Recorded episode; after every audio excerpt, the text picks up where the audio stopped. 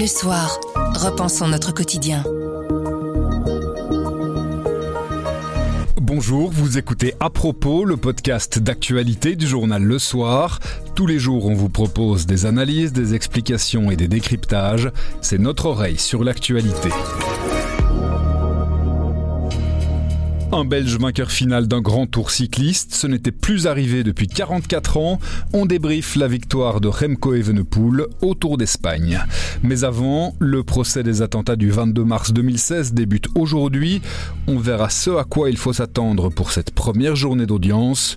Nous sommes le lundi 12 septembre. Je m'appelle Pierre Fagnard. À propos, voici l'actualité comme vous l'entendez. Grand angle. Ce lundi 12 septembre à 9h, c'est le premier rendez-vous d'un procès hors norme en Belgique, celui des attentats du 22 mars 2016 à Zaventem et à Malbeek. Un événement judiciaire majeur qui devrait durer plusieurs mois. Alors à quoi va servir cette première audience? Quels sont les enjeux de ce procès? Quels sont les défis qui vont se présenter à la cour d'assises? C'est ce que l'on va voir avec Arthur Sante et Louis Collard du service Société. Arthur et Louis qui vont suivre ce procès? Bonjour Louis. Bonjour Pierre. Bonjour Arthur. Bonjour Pierre. Arthur, d'abord pour nous expliquer un peu à quoi on doit s'attendre pour cette journée. C'est vraiment une audience d'introduction qui va avoir lieu au palais de justice de Haaren Oui, effectivement, c'est ce qu'on appelle l'audience préliminaire du procès, c'est-à-dire que bah, les différentes parties euh, au procès vont euh, se réunir, notamment sous l'œil de la présidente et de la cour d'assises, pour évoquer différentes questions qui seront cruciales néanmoins pour euh, la suite et le, départ du procès. La première chose, sans doute la plus importante, c'est de s'accorder ensemble sur la liste des témoins qui seront interrogés tout au long de cette procédure. Chacun aura son mot à dire en la matière. La présidente peut aussi décider euh, d'initiative euh, de rajouter quelqu'un au rôle. Ensuite, ce sera aussi l'occasion de traiter et d'évacuer des questions de procédure. On sait que la question des box dans lesquelles siégeront les accusés au cours de ce procès a déjà fait euh, beaucoup de débats ici en amont. Nul doute que les avocats de la défense ne manqueront pas de, de, de faire passer des messages là-dessus et, et d'invoquer des requêtes. Et il reviendra ensuite à la présidente de la Cour de, de prendre une décision. En un mot, Louis, c'est quoi cette euh, polémique autour, autour des box? Tous les acteurs de ce procès, hein, de, du SPF Justice jusqu'à la Cour d'appel de, de, Bruxelles, se sont accordés en amont sur euh, des box, 9 box, puisqu'il y a 10 accusés, mais un fait défaut euh, présumé mort en Syrie, 9 box fermées de toutes parts par des vitres, et euh, simplement à l'avant une petite ouverture pour faire passer des documents avec euh, les avocats de la défense, échanger euh, un petit peu avec eux, et euh, lorsqu'ils doivent s'exprimer, lorsque les accusés pourront s'exprimer, un micro qu'il faudra brancher à ce moment-là pour euh, parler dans la salle. Ça fait débat parce que euh, ça donne une illusion, une impression, disent les avocats de la défense, d'enfermement, et donc on, le jury, qui sera un jury populaire, qui sera désigné le, le 10 octobre, tiré au sort le 10 octobre, le jury aura face à, face à eux des gens dans des boîtes, en quelque sorte, et le risque pour, disent les avocats de la défense, c'est qu'on ait l'impression d'avoir déjà des coupables face à eux, et donc c'est la question de la, la présomption d'innocence, et aussi des échanges entre l'avocat et son client qui ne serait pas euh, facilité par ce dispositif. Arthur, on est vraiment en face, on l'a dit, d'une audience introductive. Il faudra établir le calendrier aussi et qu'on sache un petit peu à partir du mois d'octobre quelle audience aura lieu à quel moment et ce qui sera compris dans chaque audience. Oui, effectivement, une fois qu'on se sera entendu sur une liste des témoins, alors il y aura évidemment beaucoup de convergence entre les parties, ça c'est certain, mais euh, quelques jours, peut-être quelques semaines puisqu'on a un mois avant le début effectif du procès mais ça devrait quand même pas durer aussi longtemps que ça voilà la présidente va remettre euh,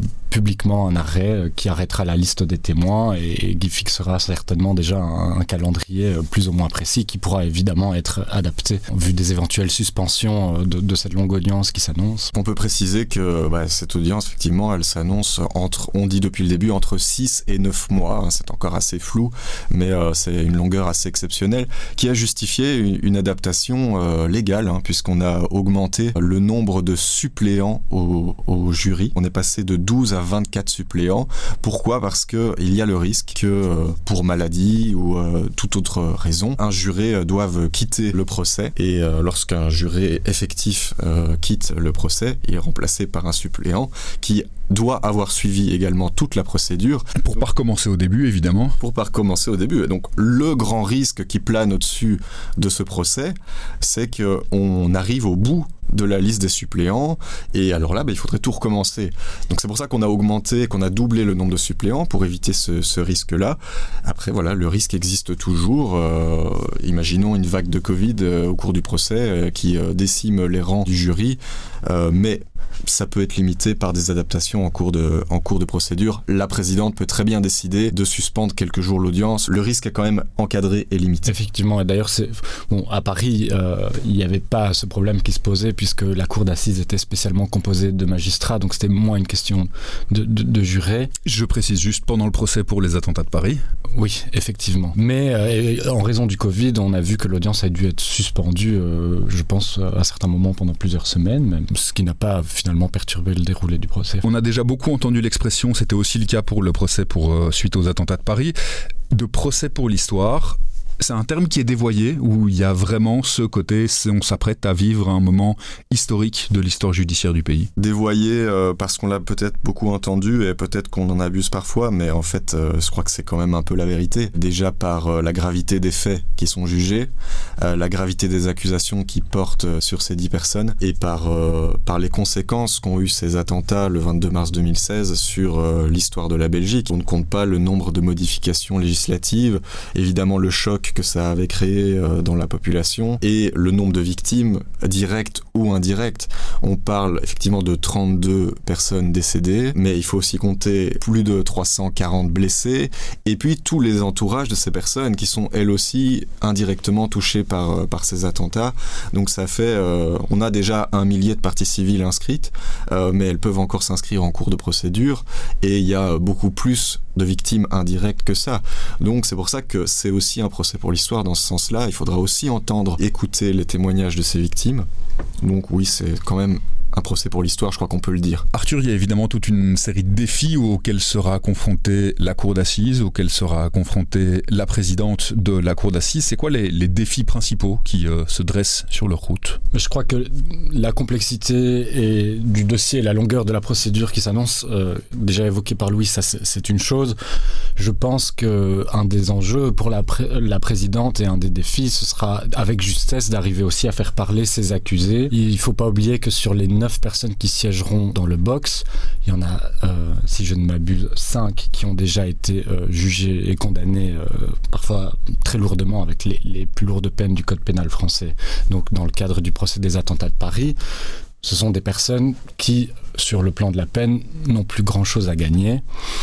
Et donc un des enjeux, ce sera évidemment d'arriver à les faire parler, de pouvoir, euh, afin de pouvoir mieux comprendre aussi leur motivation et ce qui a dirigé leurs actions euh, durant les, les, mois qui seront scrutés euh, et qui font partie de la période infractionnelle pour ce procès. Un des autres enjeux, c'est de composer avec les contingences sécuritaires qui sont nécessaires pour ce procès. c'est un procès qui forcément est considéré à risque par l'OCAM. Ça implique des, des moyens sécuritaires qui sont énormes. On en a parlé, les box sont une manière pour les forces de l'ordre d'y répondre. Une des questions qui va se poser, c'est est-ce que tout ça ne va pas non plus euh, par moment perturber euh, l'oralité des débats, euh, la procédure? C'est des choses qui vont devoir être en l'occurrence mises au test dès, le début du procès. Parce qu'il faut bien garder ça en tête, Louis, au-delà de l'aspect émotionnel, logique qui est lié aux faits qui sont jugés, ça reste un procès et donc l'objectif c'est de dire le droit tout simplement. Il ne faut, pas, faut pas oublier cet objectif, cet enjeu principal.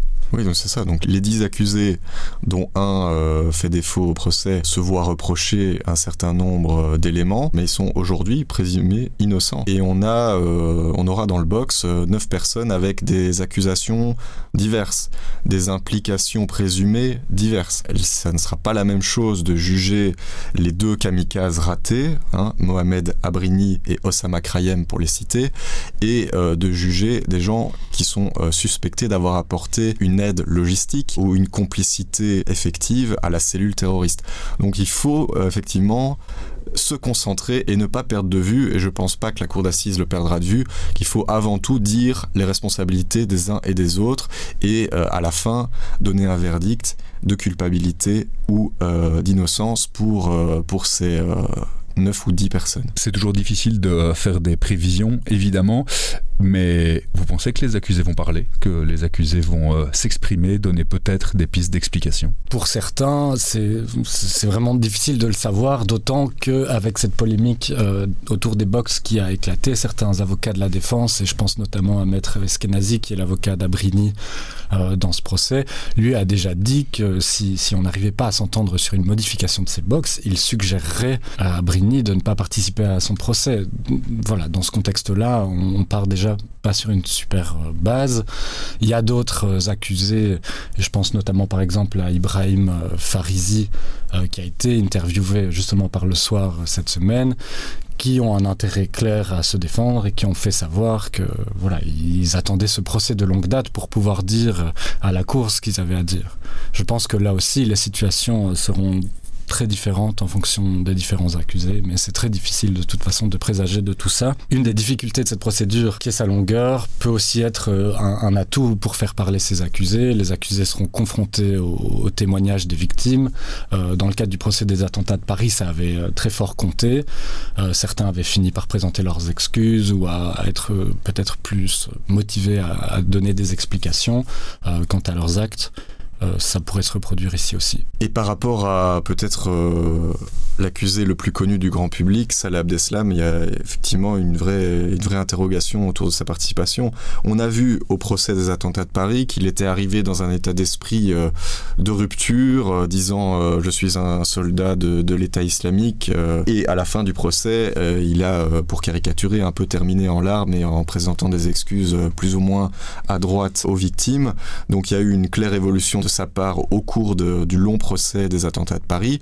Ici, il arrive à Bruxelles pour euh, sa responsabilité présumée dans les attentats du 22 mars, où il a déjà été condamné en France à la perpétuité incompressible, et donc il a vraiment plus rien à gagner ou à perdre en termes de peine. Son avocate française avait dit qu'il était abattu par euh, cette, euh, cette peine décidée par la cour d'assises spécialement composée de Paris.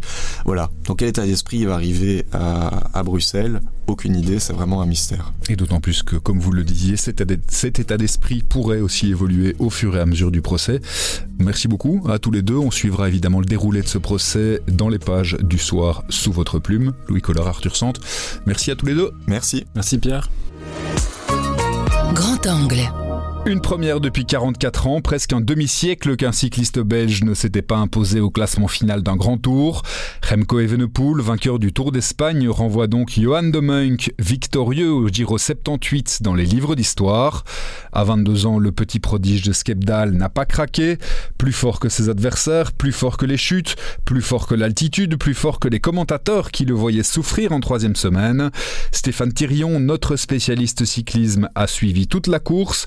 L'a appelé pour débriefer cet exploit. Bonjour Stéphane. Bonjour. C'est une journée historique alors pour le cyclisme belge, cette victoire de Remco Evenepoel sur le Tour d'Espagne, la première d'un Belge en grand tour depuis près de 50 ans. Oui, c'est une journée historique parce que voilà, le cyclisme belge est au top du, du monde depuis quatre ans d'affilée en termes de classement, mais ce qui nous manquait, c'était un coureur de course par étapes. Là, on a vraiment bouché euh, le trou euh, qu'il fallait boucher et avec quel talent par rapport à, à Remco Evenepoel. Donc du coup, ben, le cyclisme belge aujourd'hui, il sait tout faire. Des classiques du printemps en passant par les contre-la-montre et maintenant par un grand tour. On avait fait un, un, podcast ensemble au démarrage de ce Tour d'Espagne en se demandant un petit peu quelles étaient les chances de Remco Evenepoel. Vous étiez confiant sans être euh, sûr de vous. Il a, il a rempli le contrat. Complètement. J'étais confiant parce que il n'a rien laissé de côté dans sa préparation. Tout ça a été minutieusement préparé depuis le mois d'octobre de l'année dernière. Il faut savoir que Remco Evenepoel a acquis un, un appartement à Calpe, où on, on, sait que sur la Costa Blanca, il fait bon pratiquement tout le temps.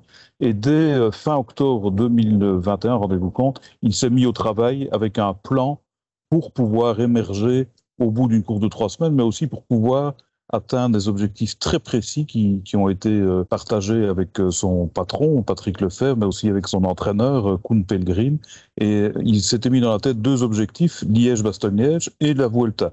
Il y a eu au milieu, en guise de cerise sur le gâteau, la Classica de Saint-Sébastien, qui a finalement été un déclencheur par rapport à la confiance dont vous parliez, parce que c'est à partir de là que lui-même s'est rendu compte qu'il allait avoir une forme du tonnerre pour la Vuelta. La question, c'était de savoir est-ce que cette forme n'allait pas redescendre après les dix premiers jours. Ça n'a pas été le cas. À quel moment est-ce qu'il a fait la différence dans ce Tour d'Espagne? C'est les étapes des Asturies où il a mis un gros coup sur la tête de tout le monde? Ah oui, oui, oui. C'est là qu'il a construit son succès parce que tout le monde craignait le contre-la-montre d'Alicante, forcément, où il a, il a mis tout le monde d'accord.